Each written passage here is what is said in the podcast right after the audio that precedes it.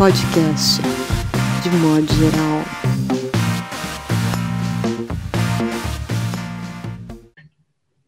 Olá, vocês do futuro.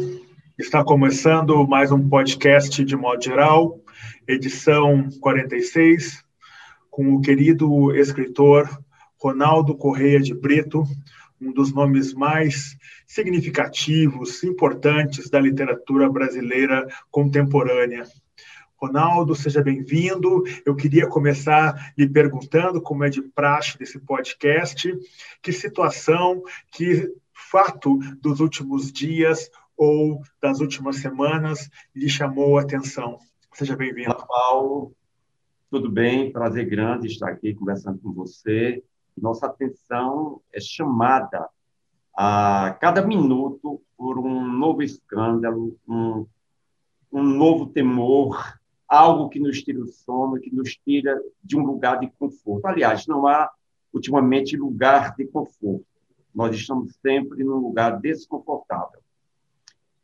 Eu tenho lidado, pelo fato de ser médico, com a questão da postura médica, de um modo geral, dos médicos e das sociedades médicas. Quando eu digo sociedades médicas, digo Conselho Federal de Medicina, os conselhos regionais de medicina, os sindicatos dos médicos, as associações médicas brasileiras, que ao longo desse ano de pandemia teve uma postura muito alinhada com o Ministério da Saúde, com o governo é, de Jair Bolsonaro. Assumiu uma postura anticientífica, uma postura anti-ciência, é, contra as evidências é, mostradas por todas as revistas científicas no que diz respeito à Covid-19, a essa pandemia, e preferiu ficar com esse obscurantismo assumido pelo nosso ministério. Que há dois dias saiu uma matéria no Jornal Estado de São Paulo, em que o presidente do Hospital Einstein se posiciona e diz que a ciência foi atropelada aqui no Brasil e, por conta disso, houve um, um, grande prejuízo, um grande atraso no tratamento e na prevenção dessa pandemia. Então, eu venho escrevendo sobre isso há um ano. Ontem eu publiquei no meu blog, Ronaldo Corrêa de Brito, eu publiquei uma matéria em que digo isso, e há um ano eu posto quase semanalmente uma matéria sobre essa conduta dos médicos. Os médicos assumiram um papel de mártires, mas mártires individuais, são pessoas que estão à frente do tratamento, do enfrentamento, do cuidado dos pacientes portadores da Covid-19.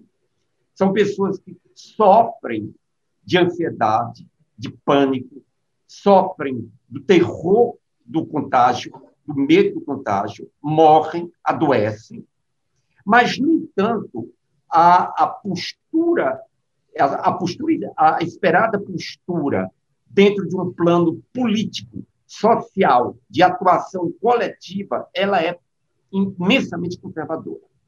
Os médicos, de um modo geral, eu diria que em torno de 90% ou mais, eles e suas associações, Conselho Federal de Medicina, Conselho Estaduais de Medicina, associações médicas, sindicatos, estiveram alinhados com esse governo. E tem demorado muito a, a deixar a defesa de coisas completamente já negadas, é, desaprovadas, condenadas, sem nenhum sentido, como, por exemplo, a, a prescrição do, do aplicativo do Tratcov, que é o uso da hidroxicloroquina, a cloroquina, a ivermectina, a azitromicina e a doxiciclina a pacientes infectados com coronavírus. Bom, então, recentemente, o presidente do Conselho Federal de Medicina publica um documento em que ele se posiciona a favor da vacina, finalmente, e em que ele defende que o médico tem que manter o seu livre arbítrio para usar ou não essas drogas. Veja que insanidade. O presidente da instituição máxima, Aí, então, cinco ex-presidentes e acho que 12 conselheiros do Conselho Federal de Medicina mandam uma carta exigindo um posicionamento. Ele se posiciona, então, depois dessa carta, embora eu diga que a posição dele não tem nada a ver com a carta, é que ele não cedeu por medo ou por pressão. Mas, então, no entanto, ele não faz o corte. Ele se mantém fiel ao erro. Ele se mantém fiel ao erro para se manter é, politicamente aliado a esse governo. Então, isso é uma coisa que me diz respeito, porque além de intelectual, além de escritor, é, dramaturgo, eu sou médico. Eu estou em medicina desde 1970. Eu entrei na Faculdade de Medicina em 1970. A partir de 1973, eu já passo a trabalhar em hospitais. Em 75, eu já passo a fazer um internato, ou seja, viver dentro de um hospital e, a partir daí, minha vida toda foi dentro de hospitais, cuidando de pacientes. Há dois anos, me aposentei. Me aposentei em plena saúde, em pleno vigor, num momento que eu achava que estava no melhor de mim como profissional, porque eu não aguentava mais o embate com os meus colegas, sobretudo durante a campanha de eleição de Jair Bolsonaro e após a sua eleição. Ontem eu mudei de bairro, mas continuo na zona oeste de São Paulo. Eu saí de Perdizes e agora estou aqui em Alto de Pinheiros. E lá em Perdizes as manifestações contra o Bolsonaro eram bem frequentes. E aqui eu ainda não vi nenhuma das pessoas gritando, se manifestando, talvez porque não tenha chegado uma oportunidade como já aconteceu lá em Perdizes. Mas ontem a gritaria aqui me impressionou bastante uh, com a saída no, no, momento em que no Big Brother Brasil saiu a Carol com K e eu fiquei assim pensando, caramba, as pessoas não se manifestam politicamente com essa euforia que resulta de uma eliminação de um participante do Big Brother Brasil. Tem uma leitura crítica em relação a esse programa, eu acho que ele é nocivo no seu formato, na sua condução, mas eu fiquei refletindo um pouco uh, nessa perspectiva do primeiro bloco do nosso podcast, como é uma figura forte como é essa artista, uma mulher negra posicionada com seus defeitos, com seus problemas, ela chama para si uma antipatia geral do país num programa em que a perversidade, a maldade, o se colocar egoisticamente em relação ao outro faz parte da pauta, né? Tanto que você tem aí, pelo que eu acompanho uh, das notícias, pessoas que ganharam esse programa com a postura mais condenável possível e agora uma mulher negra, mas enfim, eu não acompanho, não posso falar. Só queria colocar isso que me chamou muita atenção, era já bem tarde da noite as pessoas gritando na rua pela eliminação dessa artista brasileira. Nós fechamos aqui o primeiro bloco do podcast de modo geral, com a presença do iluminado Ronaldo Correia de Brito, e no segundo bloco nós vamos poder, então, ah, de uma forma mais caótica, explorar as virtudes, as idiosincrasias do nosso convidado especial. Até!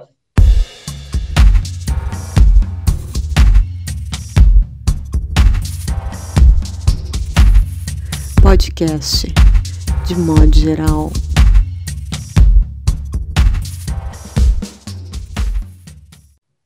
Olá, vocês do futuro. Estamos aqui no segundo bloco do podcast de modo geral, onde a conversa é mais solta, mais caótica.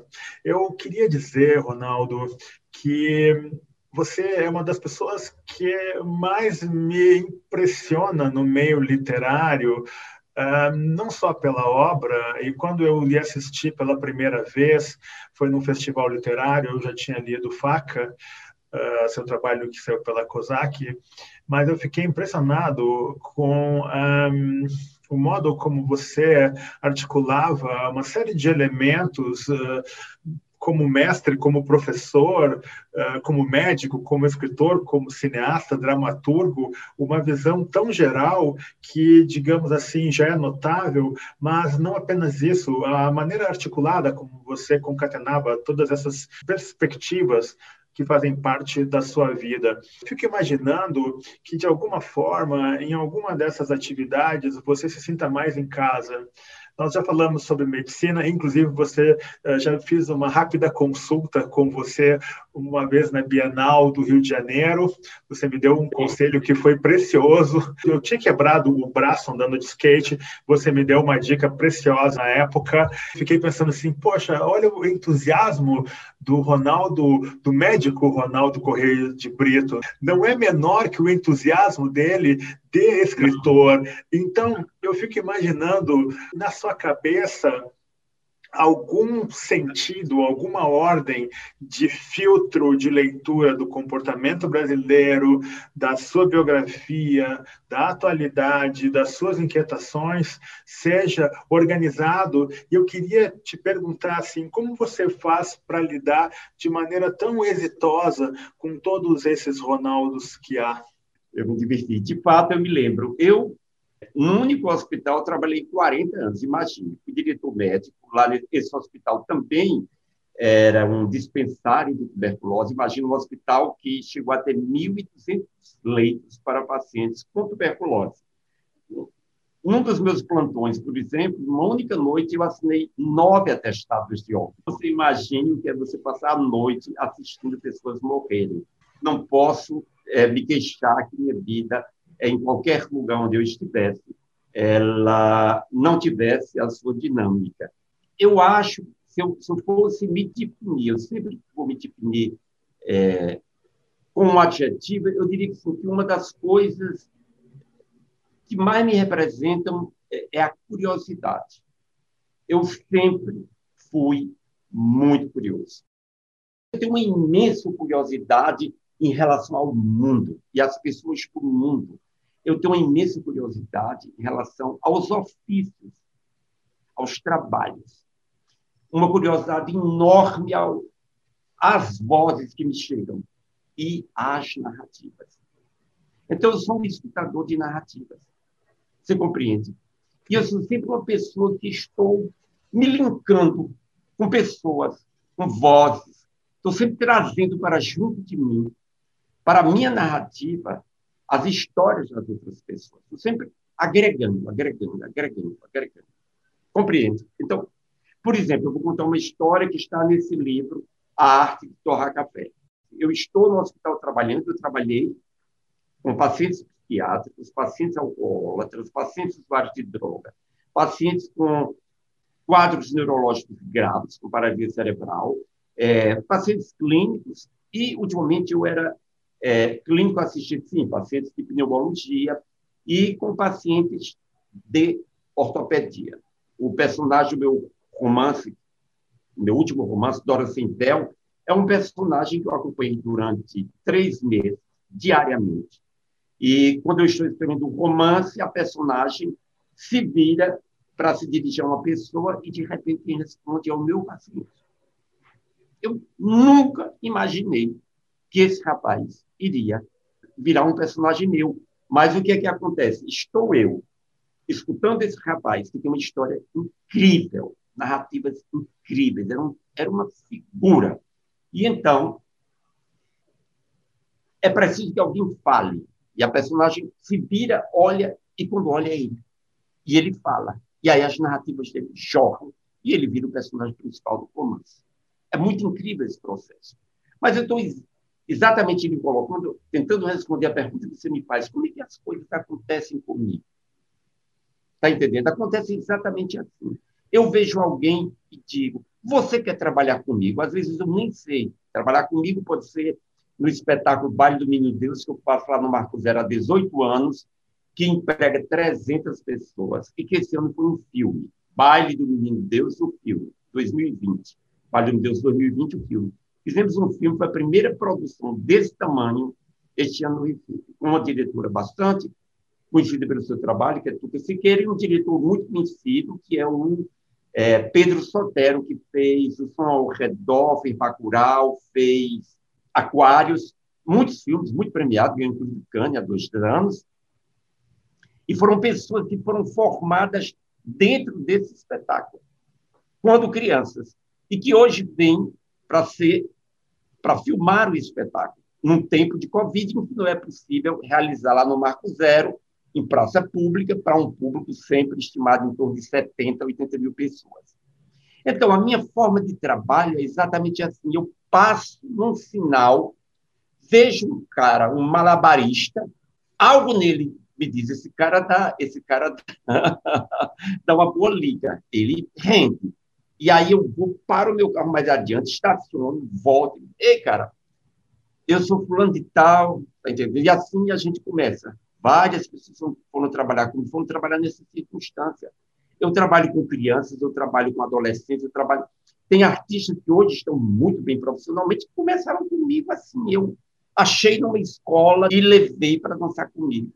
Eu tenho um olho, um faro, um cheiro, uma coisa assim para encontrar pessoas. E isso, para mim, é maravilhoso. Porque essas pessoas me formam, como na técnica educativa de Paulo Freire, ou no discurso de Sócrates, está entendendo? Que é o de perguntar, perguntar, jamais afirmar, sempre perguntar, perguntar, perguntar, entendeu? E ouvir, na, ouvir a resposta na própria pergunta. Bom, então estou no hospital, só para terminar o raciocínio, estou no hospital, ouço uma, uns gritos enormes, depois ouço um canto enorme, lindo, majestoso, e vou até lá é uma senhora de 86 anos, teve uma fratura de quadril, tem escaras, decúbito do tempo que está no hospital sem ser operada. E aí eu me aproximo e pergunto: e que canto era aquele? Ah, meu filho, era um hino evangélico. Quando ela diz é um hino evangélico, eu entrei numa das questões fundamentais do país, que é uma mulher negra que diz que um ponto de terreiro, um ponto de, de Xangô, como se diz, é disfarçado como sendo um evangelho. E aí começamos a conversar. E da nossa conversa sai uma belíssima narrativa. Então, uma belíssima narrativa. Belíssima, daria um romance. Daria um romance. Então, tá, né, entre essas narrativas. Mas o que eu quero dizer é que as coisas, para mim, elas surgem na oportunidade. Como vão se colocando? Porque eu traço um caminho para mim que é o eu vou um objetivo. Mas se eu sou convencido do contrário no caminho, eu mudo. A minha curiosidade é fundamental para isso e a minha abertura para tudo que o mundo me oferece. No romance Dora Sem Véu, eu estou, tem uma cena tórrida de amor entre justamente esse personagem e a personagem de mais de 60 anos, que é a Francisca, personagem narradora, e aí ela vai contar uma história para ele. Quando ela vai contar a história, de repente eu estou contando uma história da tradição védica, da tradição do Mahabharata, que deve ter 3 mil anos e que eu acho que é a história mais adequada para ela contar.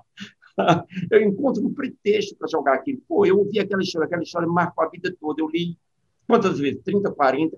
Eu vou desperdiçar aquela história. Quem disse que aquela história não está inteiramente adequada para aquela cena? E está inteiramente adequada essa sua curiosidade e essa sua abertura, eu depois que eu te conheci, que nós conversamos né, com mais calma, antes de uma mesa que fizemos com o Marcelo Rubens Paiva, eu Isso. percebi que era uma tremenda segurança, que é, digamos assim, uma marca de autoras e autores que muito talentosos são revestidos de um destemor em relação à sua relação com o novo, com o outro.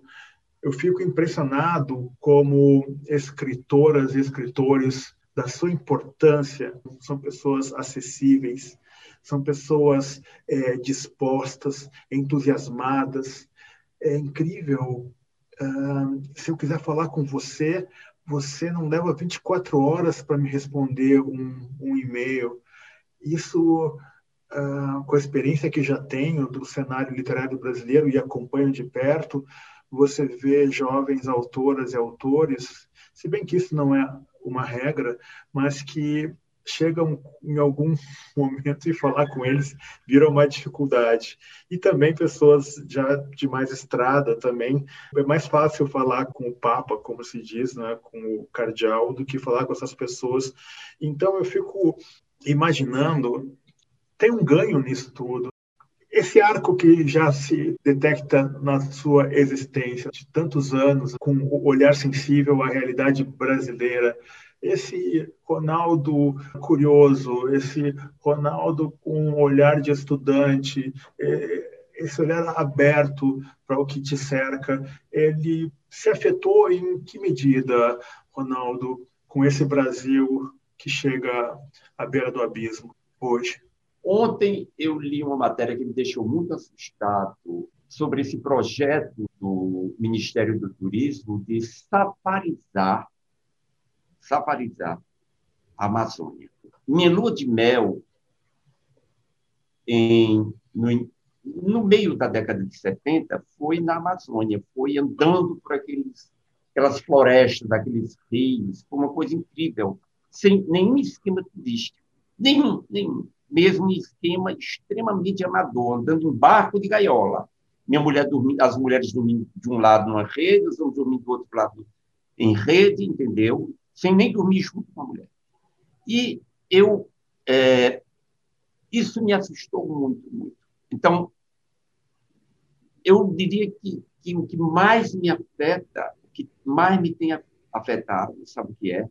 Eu senti, eu senti o que eu mais amo nesse país, porque eu já eu nasci no sertão, depois morei no interior, no Crato, um lugar belíssimo. Depois vim para o Recife, conheço o Brasil, viajo pelo Brasil, mas eu sinto o país escapando, se perdendo, tá entendendo?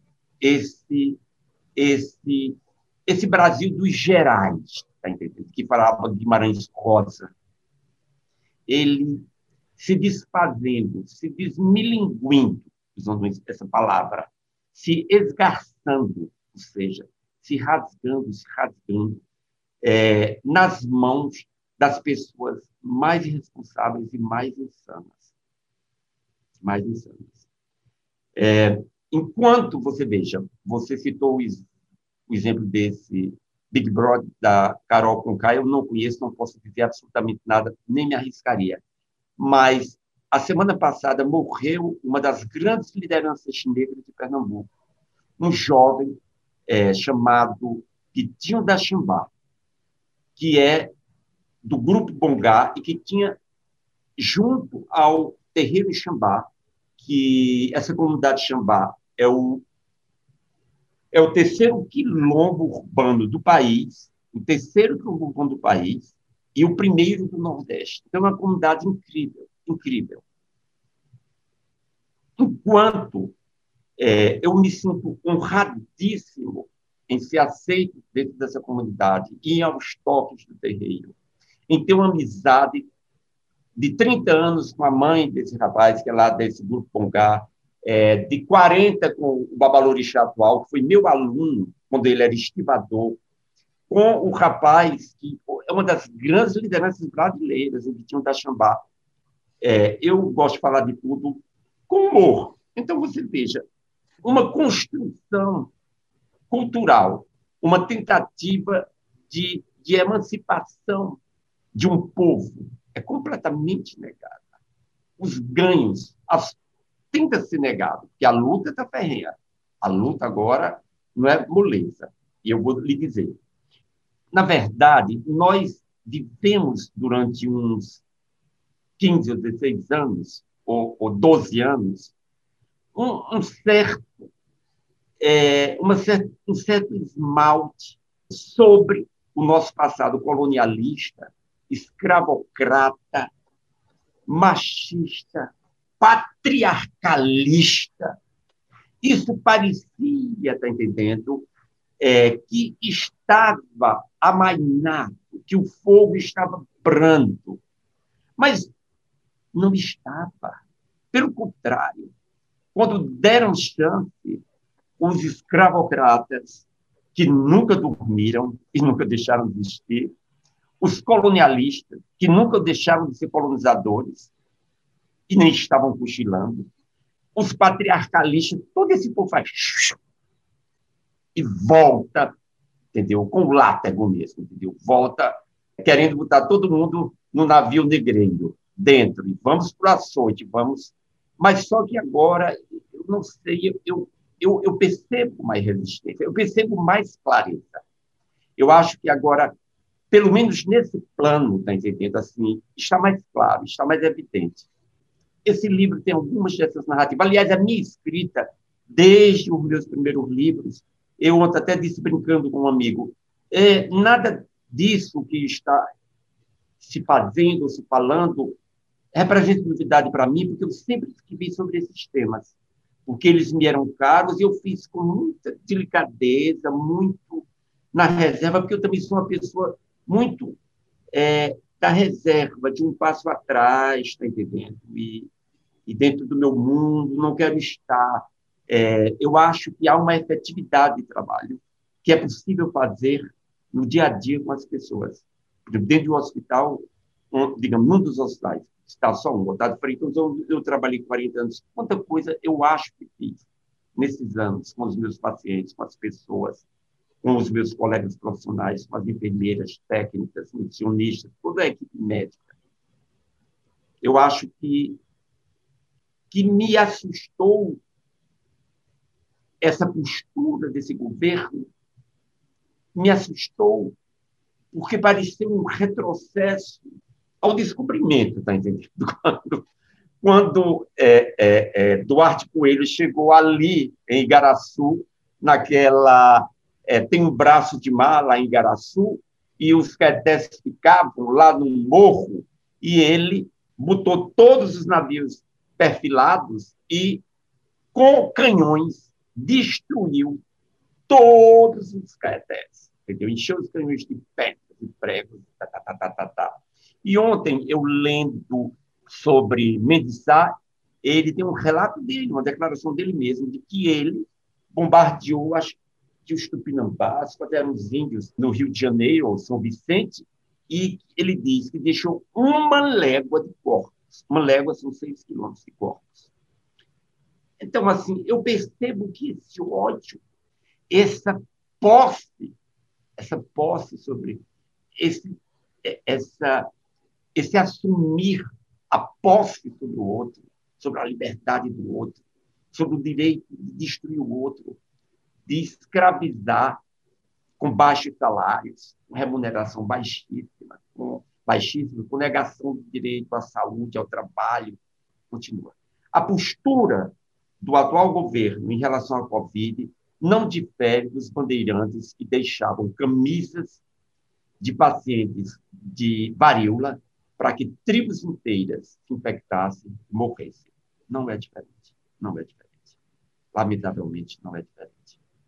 Aqui no podcast, nós nunca falamos com nossas convidadas e nossos convidados sobre especificamente sobre um trabalho, mas no seu caso temos de abrir uma exceção porque esse seu lançamento recente, a arte de torrar café, ele é justamente uma coleção de narrativas que vão além da ficção.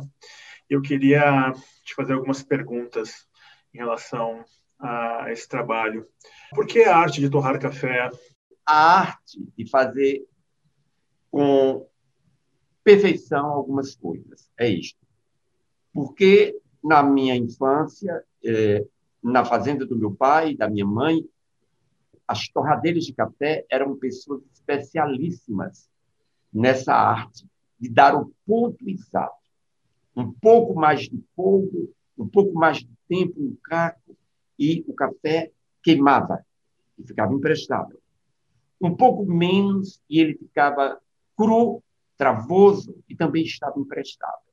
Então, dar o ponto exato é a arte mais difícil na literatura, seja na escrita do conto, seja do romance. Você, que é romancista, contista, também escreve ensaios, você sabe o quanto é difícil botar e tirar, botar e tirar, tirar, tirar. Você sabe o quanto é difícil dizer ponto final. Então, é a Torra Café é a primeira dessas narrativas que fala exatamente sobre vários instantes, como essa de torrar o café no caco, que era feito no Rio, em São Paulo, onde houvesse café, e também aqui no Ceará, onde se plantava café, aqui em Pernambuco, onde se plantava café, e Fala-se também da arte do arqueiro zen. Em que momento a flecha pode ser solta para o, para o alvo? Quem é que solta a flecha? É o arco? É o arqueiro? Ou é o alvo? No momento, eu que sou um grande frequentador é, de terreiros, de candomblé, sou um homem de olhar muito, e de ficar com a minha cadernetinha ali, com o meu lápis. Então, eu fico atento. Tem uma pessoa dançando, e um filho de santo, e ele vai, ele está cantando. De repente, algo começa a acontecer nele. E naquele instante, o orixá baixa. Baixa. E é um instante que o orixá sai. Então, dessa observação, eu passo para a observação da literatura, da arte de escrever. Daí o livro se chama A Arte de Torrar Café. Você costuma dizer que a literatura é capaz de apresentar verdades que não se realizam nas outras artes. Existem verdades que só podem acontecer na escrita ficcional, na literatura. Você que é um homem múltiplo, é dramaturgo, enfim, cineasta, qual é a sua relação particular com a literatura? Eu te pergunto isso porque já escutei de cineastas consagrados brasileiros em momentos assim de conversa mais mais próxima, em algum evento, alguma festa, essa admiração em relação aos poetas e aos prosadores. Nosso querido amigo, que é o Mutarelli, ele sempre comenta o quanto a escrita trouxe para ele uma liberdade que a roteirização de histórias em quadrinhos e o desenhar de histórias em quadrinhos jamais lhe trouxe. Eu queria saber o quão uh, espaço de liberdade é a, é a literatura para você e o quanto você teve de modular ou modificar o romancista Ronaldo Corrêa de Brito nessa, nessa coleção aí que você nos apresenta? Olha, são 55 narrativas. Eu acho por exemplo, há três perfis. Um de uma pintora aquarelista chamada Gita Schalke, que o Paulo Reckenhoff considera, junto com a, a, a Tarsila do Amaral e a Djanira, como as três mais importantes para ele, pinturas brasileiras. Uhum. Outro perfil é de um gravador, de uma pessoa que, que é considerado um dos maiores estilogravadores do mundo, de todos os tempos, Gilvan Samigo. Eu fiz uma exposição dele grande grande na Pinacoteca do Estado de São Paulo, ocupando todas as salas de cima da Pinacoteca. Foi uma instituição que me deu muito trabalho. Eu passei praticamente um ano morando na casa desse artista para trabalhar um conceito de exatidão e expor obras que ele nunca tinha aceitado. Expor foi expus lá em São Paulo e expus também no, no Museu Oscar Niemeyer, em Curitiba. Então, foi um trabalho de muito aprendizado da exatidão, do corte exato disso. Ele é um obsessivo, era um obsessivo, ele morreu. O texto chama Visita ao Artista que Vai Morrer. É a última conversa que eu tenho com ele. É a minha última despedida. Nós fomos amigos durante 40 anos. E depois, um outro texto é um perfil de um artista também muito importante, um italiano chamado Giuseppe Baccari, que junto com o Pietro Maria Bardi, mas sobretudo ele, é o criador do mercado de arte do Brasil, ele foi dono de quase toda a obra de Ismael Neri, foi, é, foi machão de Tarsilo do Amaral, de Cavalcante Portinari, de, de todo mundo. Um homem importantíssimo, poderosíssimo, que um dia larga tudo e morar em Olinda. E que tinha uma, uma biblioteca maravilhosa, 60 mil volumes, foi meu mestre, sempre tive a sorte de encontrar essas pessoas, elas me acolherem, me trazerem para junto de si, me adotarem, porque eu fui sempre além de um bom falador, eu fui sempre um bom escutador. E as pessoas gostam de quem escuta. E aí, então, eu traço um perfil. Eu gosto muito desses perfis. Eu gosto, eu acho que é, é, de, um, é de um imenso deleite você conseguir traçar o que você acha que é essencial sobre aquela pessoa com quem você conviveu 40 anos em três, quatro, cinco páginas, em relances, frases curtíssimas, entendeu? palavras ali, pá. Sobre Bacaro, eu é, chama-se Bacaro, esse italiano chama-se Bacaro entre goles de café. Porque eu sou convidado para almoçar na casa de uma pessoa muito rica de São Paulo, grande colecionadora, e entre goles de café, eu vou olhando a imensa exposição que a casa representa. E todas aquelas obras estão, para mim, mortas, porque elas não estão sendo vistas. Elas estão encarceradas ali. Estão encarceradas pela cupidez e pela usura de quem coleciona. Quem coleciona para que os outros vejam é magnífico. Essas pessoas são de uma generosidade. Mas para quem se deleita em ter dentro de casa? Então, isso era tudo que Bacaro é, criticava e não aceitava. Ele, no entanto, vendia porque precisava vender. E isso é muito bom. Você está compreendendo? É, e, e é muito deleitante para mim partir de coisas absolutamente simples, triviais, de uma coisa boba, e entrar num raciocínio altamente complexo, porque para mim tudo tem a mesma ordem de grandeza. Então a literatura para mim talvez, mas eu não saberia dizer quando eu estive com o Samico, a, a obsessão dele em, em, em desenhar 120 estudos fazer não sei quantas provas para durante só ao final de um ano ele finalmente ter a gravura final, não me parece diferente do trabalho do escritor.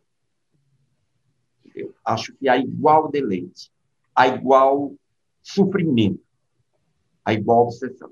O que, o que talvez seja melhor na literatura, e aí eu diria que então é esse o deleite da literatura, é que você está sozinho você está sozinho. E você sabe exatamente o que é ser um escritor quando você lê. Quando você lê, você, você está com aquela pessoa, você dialoga, você escuta aquela voz, e você precisa de um silêncio, silêncio, silêncio. Quando eu li O Grande Sertão de Guimarães, eu, eu precisava estar só, porque eu chorava, eu, tudo aquilo me dizia dizia respeito demais.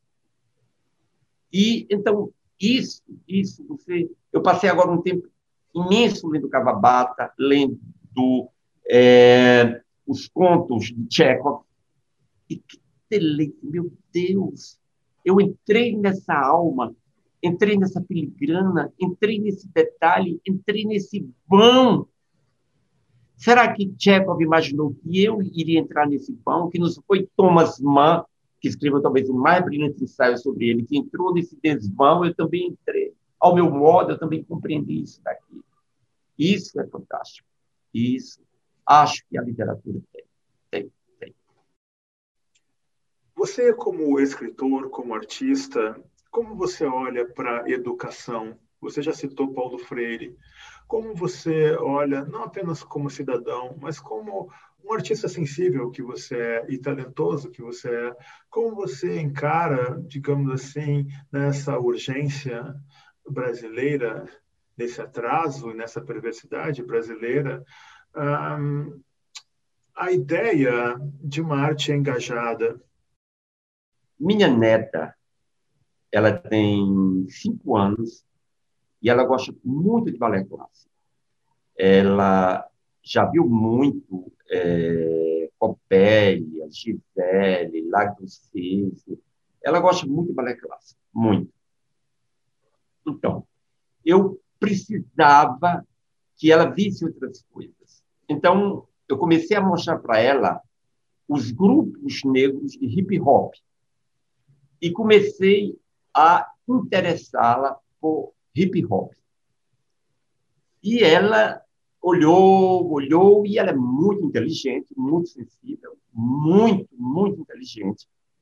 E ela começou a me perguntar e a me questionar quando foi um dia, finalmente, eu, eu, eu pude trazê-la para o que eu estava querendo que ela aprendesse. Eu mostrei a ela uma, uma companhia francesa é, que montou é, os Índios Galantes, de Rameau. E é um grupo de negros do hip hop, com cantores líricos e com, e com a música eruditíssima, a música barroca francesa. Foi um impacto para ela aquilo, porque ela conhecia a música de Rameau. Então, mas ela vê essa passagem, essa entrada, isso, isso é muito incrível. É esse processo. Então, o que me, é, o que me, bom, eu sou aqui de, de Recife, então você imagine que eu circulei num, num mundo em que existiu Paulo Freire, que existiu Gilberto Freire, Ariano Suassuna, é, Osman Lins, é, esse público todo era acessível, tá entendendo? Alberto da Cunha Melo, Aparícia Batistão Cabral, Melo Neto. Então, aqui é bem mais próximo do que é, por exemplo, São Paulo. Né? E era, isso na década de 70, 80, era muito acessível, muito acessível. E aí, o que eu gosto, eu citei Paulo Freire, porque eu gosto da educação que considera a contribuição do aluno a realidade do aluno, o interesse do aluno, que considera o trabalho de quem vai aprender. Eu já tinha essa questão quando eu era professor de telecom segundo grau e meus alunos eram estivadores. Eu dirigi durante três anos um centro de formação em arte, em dança, em teatro, que era o Centro Apolermi.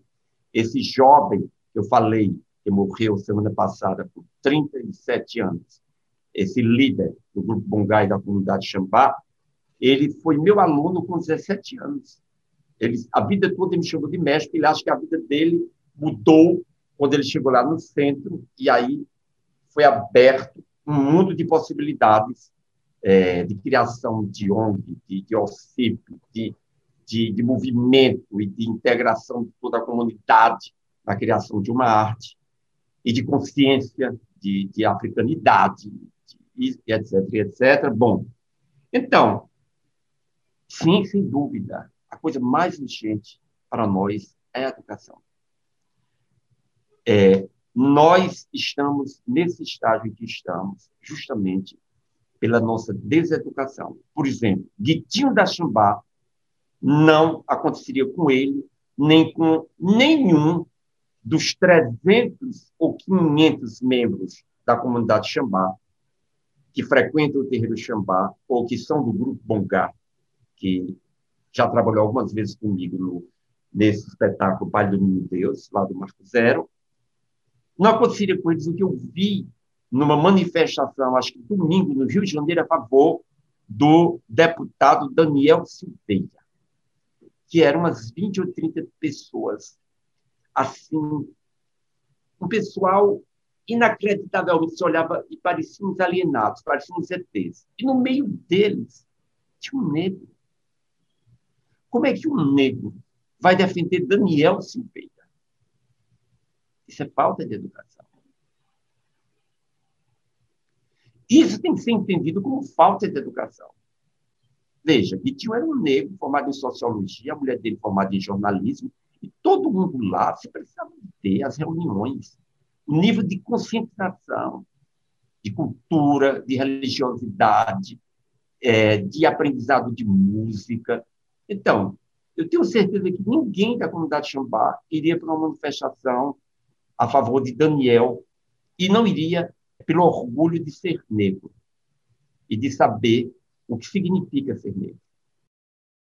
Com essa reflexão, poderosa, nós fechamos o segundo bloco do podcast e vamos ao terceiro bloco, em que podemos pensar figura ou situação que inspiraria boa personagem de romance ou conto brasileiro contemporâneo. Até.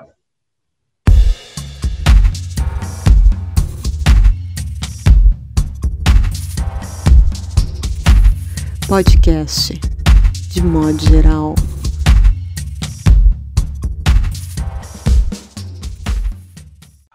Olá, voltando aqui com o terceiro e último bloco do podcast, com um convidado mais que especial, Ronaldo Correia de Brito. Meu caro amigo, que figura, ou situação lhe inspiraria a criação de uma personagem de conto ou romance brasileiro contemporâneo? Olha, acho que você, Paulo. é um pouco interessante. Olha, eu não sei se toda essa crônica política, todo esse caos brasileiro rende alguma literatura que preste. Os Demônios de Dostoiévski é, surge do assassinato de um de um estudante, de um estudante ligado ao movimento de esquerda, ao movimento comunista pré-revolucionário russo. Mas é incrível, aí eles se somam. Isso é uma espinha mestra, mas a essa história se somam muitas, muitas outras histórias. Talvez a história política sobre a qual eu precisasse raciocinar e talvez até criar, se não um romance, talvez um conto ou uma novela, é, foi a, da debandada dos meus antigos amigos comunistas, trotskistas, leninistas, stalinistas, que foram presos, passaram anos presos, e que debandaram, debandaram. Debandaram dos seus ideais, debandaram das suas convicções, e que chegaram a, a representar uma cena patética que eu assisti, que foi no aniversário de uma delas, que foi presa até junto com Dilma Rousseff. É, era um aniversário, o esposo, os amigos, etc. e tal, e eu vou, porque eu sou amigo desse pessoal desde sempre, e estamos lá, e aquela euforia toda, e de repente a euforia cresce, regada ao uísque, e eles começam a comemorar porque naquele dia o Sérgio Moro tinha é, dado mais uma cartada para a prisão de Lula. E eles estavam todos gritando e uivando por isso. Precisaria do gênio de, de Gogol para criar talvez uma comédia como o Inspetor Vem Aí. Porque acho que só dá comédia mesmo. Comédia. Outra comédia é a dessa família pernambucana que está no poder há, há mais de 50 anos, que são os Arraiz e que eram os grandes aliados de Lula e que se transformam nos aliados de Aécio Neves, os aliados é, contra Dilma, é, que votaram pelo impeachment. E, quer dizer, esses jogos, essa, isso tudo dá ou filme pastelão ou da é, comédia. Ontem reli Macunaíma, de Mário de Andrade, estou relendo Guimarães Rosa, é, relendo, relendo, relendo autores brasileiros e percebo quanto uma geração buscou um perfil de nacionalidade, um perfil de povo e, sobretudo, uma alma brasileira. Eu acho que eu sou um cara é, em franca extinção, entendeu? Um, um, um intelectual que fatalmente está condenado a desaparecer muito rapidamente, porque eu ainda me pauto muito por é, essa pesquisa, essa busca dessa intimidade e dessa grandeza que se revela no aparentemente obscuro. Eu tenho novamente convivido com pessoas que administram, que fundaram bibliotecas comunitárias.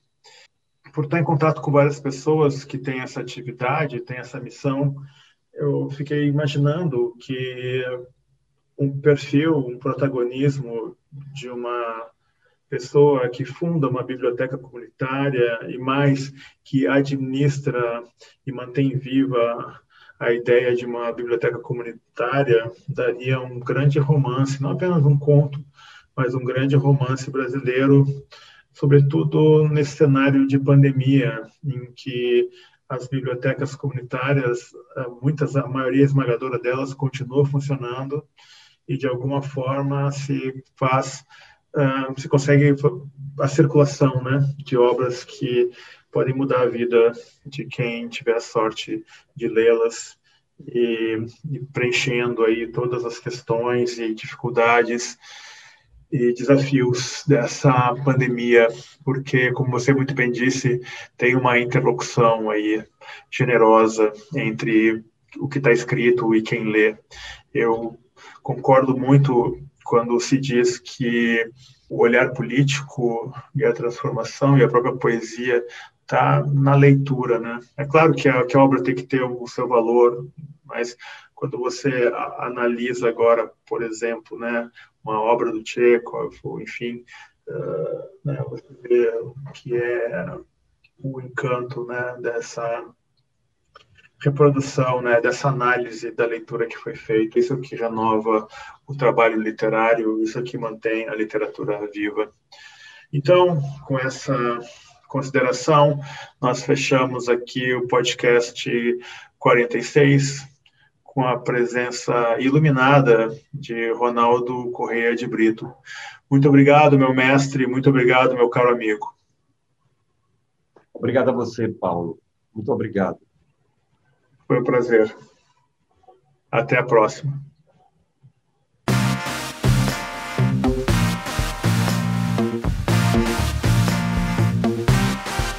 Podcast, de modo geral.